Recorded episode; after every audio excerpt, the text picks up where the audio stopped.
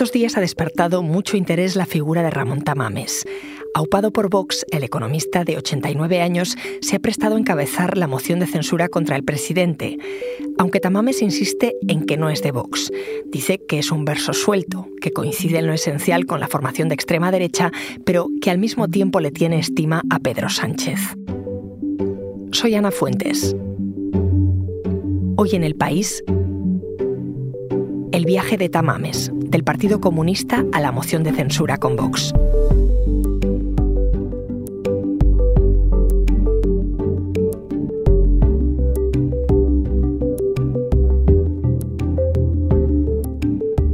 Miguel González es mi compañero del país que cubre la información de Vox. ¿Qué tal, Miguel? Muy bien, muchas gracias. Oye, Miguel, ¿quién es Ramón Tamames? Ramón Tamames, para quien tenga un poco de, edad, para quien tenga canas, eh, es un personaje público muy conocido e importante en España. Eh, bueno, él es un economista, eh, es autor yo creo que tiene como 40 libros, pero hay un libro especialmente importante suyo que es Estructura Económica de España y es un libro que va ya por la 26 edición, ¿no? Yo creo que es el libro canónico ¿no? de, la, de la economía española. Bueno, él fue eh, dirigente del Partido Comunista de España, eh, ya en la clandestinidad. luego, por supuesto, con la legalización, él fue diputado en la primera legislatura y en la, legislatura constituyente, la que hizo la, la Constitución. yo creo que estuvo en el Partido Comunista hasta el año 81 luego pasó a... Eh, eh, fue fundador de Izquierda Unida, eh, con un pequeño partido se llamaba Federación Progresista, pero que formaba parte de Izquierda Unida, es decir, ya no estaba en el Partido Comunista, pero seguía en su órbita. De ahí pasó al CDS, el partido que, fundó Adolfo Suárez, eh, eh, una vez que había abandonado la UCD y finalmente eh, dejó la política y siguió pues con sus actividades académicas como catedrático y también como, como tertuliano. Bueno, si quieres, en medios cada vez más a, la derecha, ¿no? También, por cierto, también tuvo relación con el país durante mucho tiempo. él además lo lleva a gala. Fui fundador del país con Ortega Espotorro en el año 73. Fui director del anuario El País, 12 años, y el primer ejemplar se hicieron la primera tirada 140.000 ejemplares. Y soy eh, miembro del Consejo de Administración del País 12 años también. Es decir, estuvo muy vinculado a este, a este periódico. ¿Por qué ha decidido aceptar Tamames encabezar esta moción de censura propuesta por la ultraderecha? Él tiene 89 años, ¿no? Eh, dice que es un último servicio a España, es una gran ocasión. Eh, cuando yo le estuve entrevistando, eh, me comentó que le habían dicho que el, que el, debate de la moción de censura lo verían 8 millones de espectadores. Entonces yo creo que a él lo que le sedujo es la ocasión de dar un discurso prácticamente él dice... Es una ocasión única para hablar a los 47 millones y medio de españoles que no se puede dar en otra circunstancia. Es decir, yo creo que para él es como si dijéramos la gran clase magistral, ¿no? Como poner el broche y dejar un legado, ¿no? Sí, sí, sí, eso él lo, lo dice con bastante claridad. Y te lo voy a plantear al revés. Eh, ¿Por qué Vox elige a Tamames para esta moción de censura? Vox anuncia en diciembre eh, que va a presentar una moción de censura, la segunda moción de censura, ¿no? Mm, yo creo que Vox lo hace porque, mm, bueno, lleva ya meses diciendo que España eh, se rompe, que España está camino del precipicio, que la situación es absolutamente desesperada. Y entonces, claro, un partido que tiene un instrumento en la mano, que es presentar una moción de censura, para lo cual basta con tener el 10% del número de escaños de la Cámara, eh, en, fin, se le puede reprochar el decir, bueno, si la situación es tan grave, ¿por qué no utilizan ustedes todos los instrumentos que tienen para cambiar al gobierno? Finalmente lo anuncian en diciembre. Porque es evidente que ha llegado el momento de presentar una nueva moción de censura. El grupo parlamentario de Vox iniciará hoy mismo conversaciones para proponer un candidato neutral, con experiencia de gobierno que no milite en partido político alguno y que se comprometa a convocar elecciones inmediatas. En el momento en que Abascal está buscando quién va a ser ese candidato, pues se encuentra con que hay una persona que, es el hilo conductor. Eh, la propuesta inicial vino de Fernando Sánchez Dragó, compañeros de la rebelión estudiantil del año 56 del siglo pasado. Eh, estuvimos un tiempo juntos en la cárcel, desde entonces tenemos una gran amistad.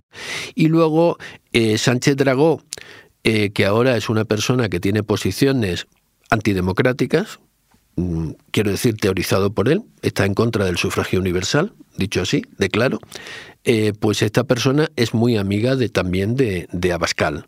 Eh, de hecho, forma parte del patronato de disenso, que es la fundación de Vox. Y eh, bueno, el otro día cuando se le preguntó a Abascal, él no negó que, que hubieran tanteado a otras personas. Mm, yo creo que tantearon a otras personas, pero finalmente eh, finalmente la que aceptó fue eh, el señor Tamames. Y yo creo que tiene varias, mm, varios factores que explican por qué eligieron al señor Tamames. Hemos mencionado que tiene 89 años, ¿no? Con lo cual podrías pensar que ese es su gran hándicap. De hecho, él va a estar durante el debate sentado en el escaño de Abascal, no va a subir a la tribuna porque, eh, bueno, pues evidentemente una persona de esa edad estar subiendo y bajando escaleras continuamente, pues es un factor de, de, agotamiento, ¿no? Eh, bueno, eh, parece que es un hándicap. En realidad yo creo que para Vox es una ventaja. Porque si eh, Abascal presenta una moción de censura con un candidato que no sea él, porque ya ha dicho que va a ser alguien independiente, ajeno al partido, eh, corre el riesgo de que esa persona a la cual está cediendo un foco y un protagonismo, el día de mañana se pueda convertir en un rival para él. Claro tenemos, eh, lo hemos visto, tenemos el caso de Macarena Olona, ¿no? Eh, que era mm, pues, probablemente la parlamentaria eh, más popular de Vox y que ahora se ha convertido en un problema, ¿no? Para una piedra en el zapato de Abascal.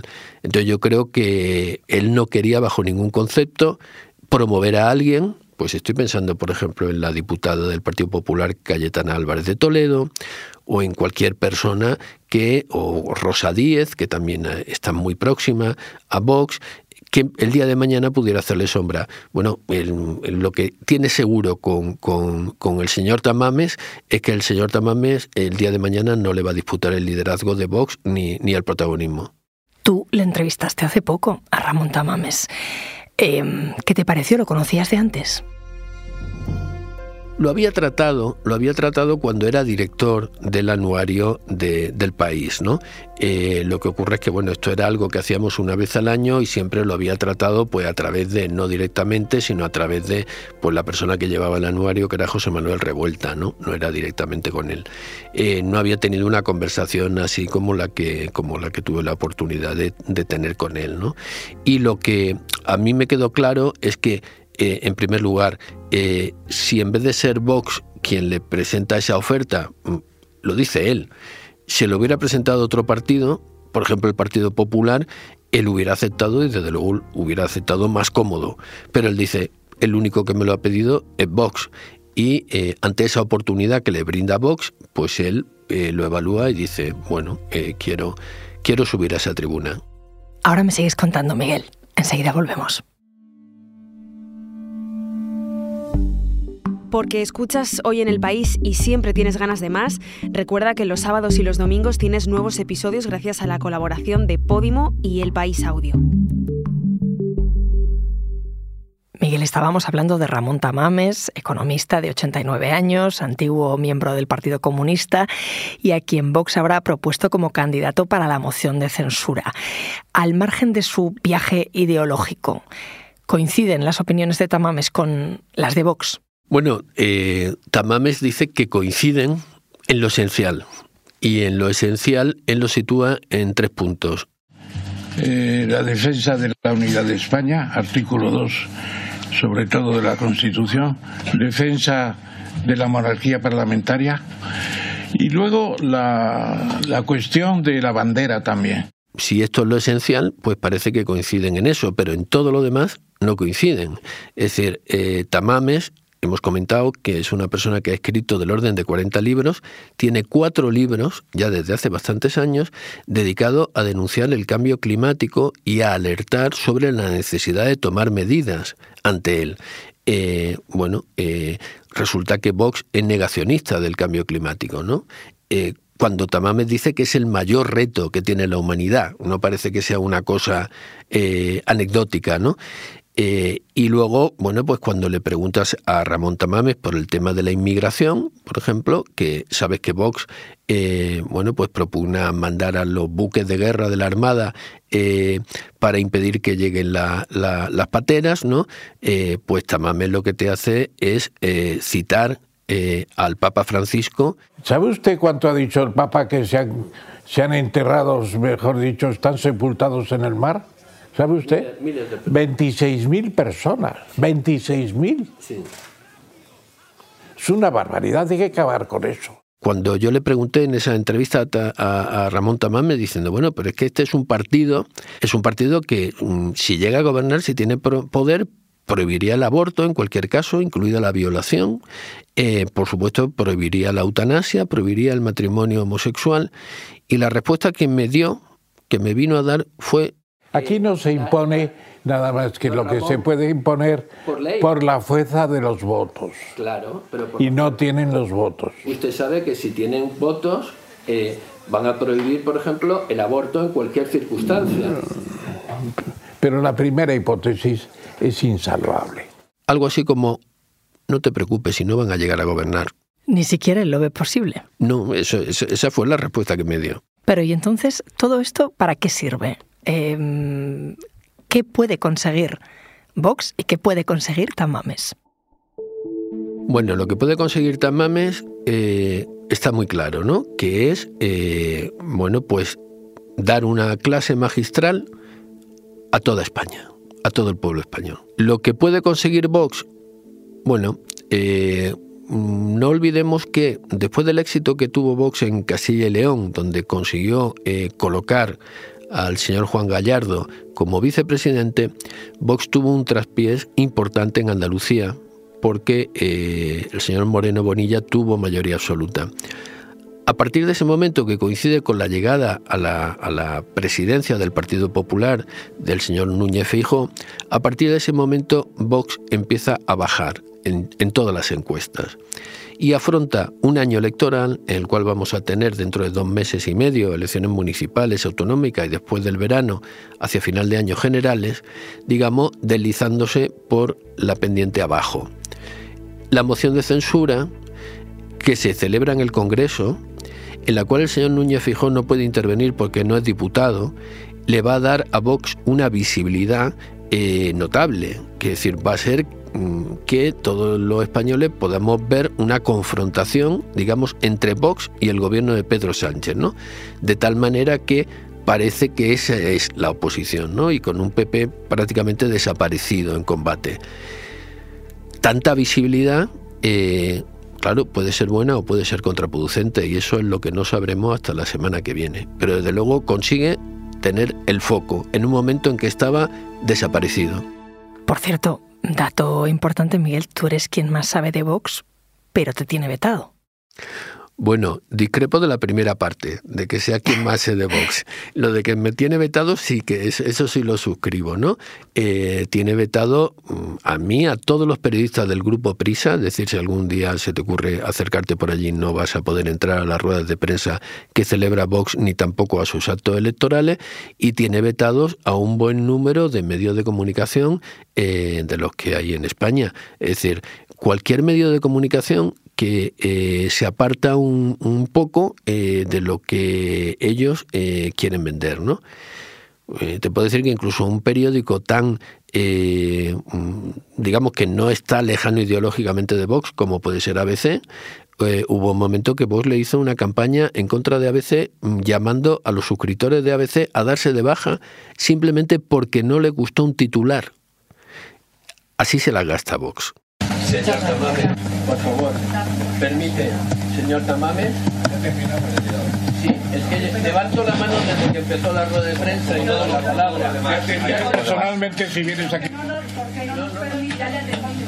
Bueno, esto que estamos escuchando es el momento después de la rueda de prensa de Ramón Tamames y Santiago Abascal, en la que tú quisiste preguntar, pero no te daban la palabra. Claro, bueno, eh, te explico un poco. Eh, Vox, como hemos dicho, nos impide eh, entrar en sus ruedas de prensa cuando la celebra en su sede, pero no nos puede impedir entrar en el Congreso de los Diputados. Vox pidió una sala del Congreso para celebrar esta rueda de prensa. Yo me fui casi tres cuartos de hora antes de que empezara la rueda de prensa, cogí un buen sitio cerca de la, de la mesa de los oradores y levanté la mano desde, el, desde la, el minuto uno. Es decir, durante toda la hora que duró la rueda de prensa, yo estuve levantando la mano cada vez. Eh, no me dieron la palabra. Bueno, yo no tengo problema en que no me den la palabra en una rueda de prensa, porque puede pasar, no puede preguntar todo aquel que, quiera hacerlo. Lo que ocurre es que aquí eh, no es simplemente que no haya tiempo para que te den la palabra. Eh, a mí se me acercó el jefe de prensa de Vox eh, y me dijo que yo era un manipulador, ¿no? En vez de un periodista, sí. Eh, entonces, claramente es, no te quieren dar la palabra, entonces ya han conseguido que no podamos ir a la rueda de prensa en su sede y el segundo paso es que cuando no nos pueden impedir el acceso a la rueda de prensa, entonces lo que no nos dejan es preguntar, ¿no? Entonces no es un problema mío personal, tiene que ver con la libertad de información que todos los partidos deben respetar y más en el templo de la soberanía nacional como es el Congreso de los Diputados. Volviendo a la moción de censura propiamente dicha, em, ¿qué actitud van a tener los partidos, cada uno de los partidos? Bueno, el Partido Popular ya ha dicho que se va a abstener y que, y que su presidente no va a aparecer por allí. Vamos a ver dónde está ese día. Me temo que estará viéndolo por televisión, aunque él lo niegue, ¿no? Si, si el Partido Popular pudiera, lo que haría sería eh, saltarse ese día, ¿no? Hay algunas películas donde le das y pasa ya dos días después como si eso no, no hubiera existido, ¿no? Pase de mí este cáliz. Eh, al gobierno le viene muy bien. Mm, por supuesto, porque primero todos los partidos, eh, empezando por los de la coalición Unidas Podemos, van a votar juntas con el gobierno, ¿no? Después de que hemos estado viendo a lo largo de estas semanas diferencias en, temas como la ley del CSI o, la ley de Mordaza, eh, de pronto resulta que eh, van a votar todos juntos, no solo, no solo el, el, gobierno al completo, sino también con sus aliados de investidura, ¿no? Hombre, el único riesgo que tiene eh, para Pedro Sánchez es que se le vaya la mano. Es decir, eh, mm, el señor Tamames es una persona eh, con autoridad moral, es una persona respetable, es una persona mayor.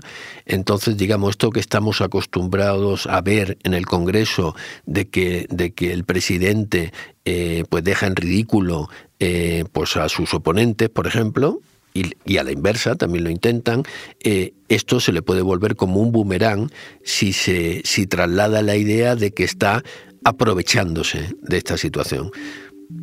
Supongo que va a tener mucha mano izquierda y mucha delicadeza para tratar a, a, don Ramón Tamames de manera muy diferente a como trata a Bascar, por ejemplo. Miguel, gracias. Gracias a ti.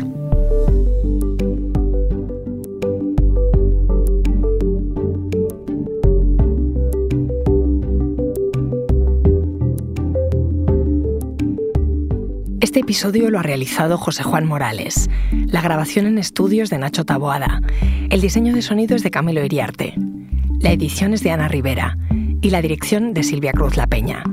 Yo soy Ana Fuentes y esto ha sido Hoy en el País. Mañana volvemos con más historias. Gracias por escuchar.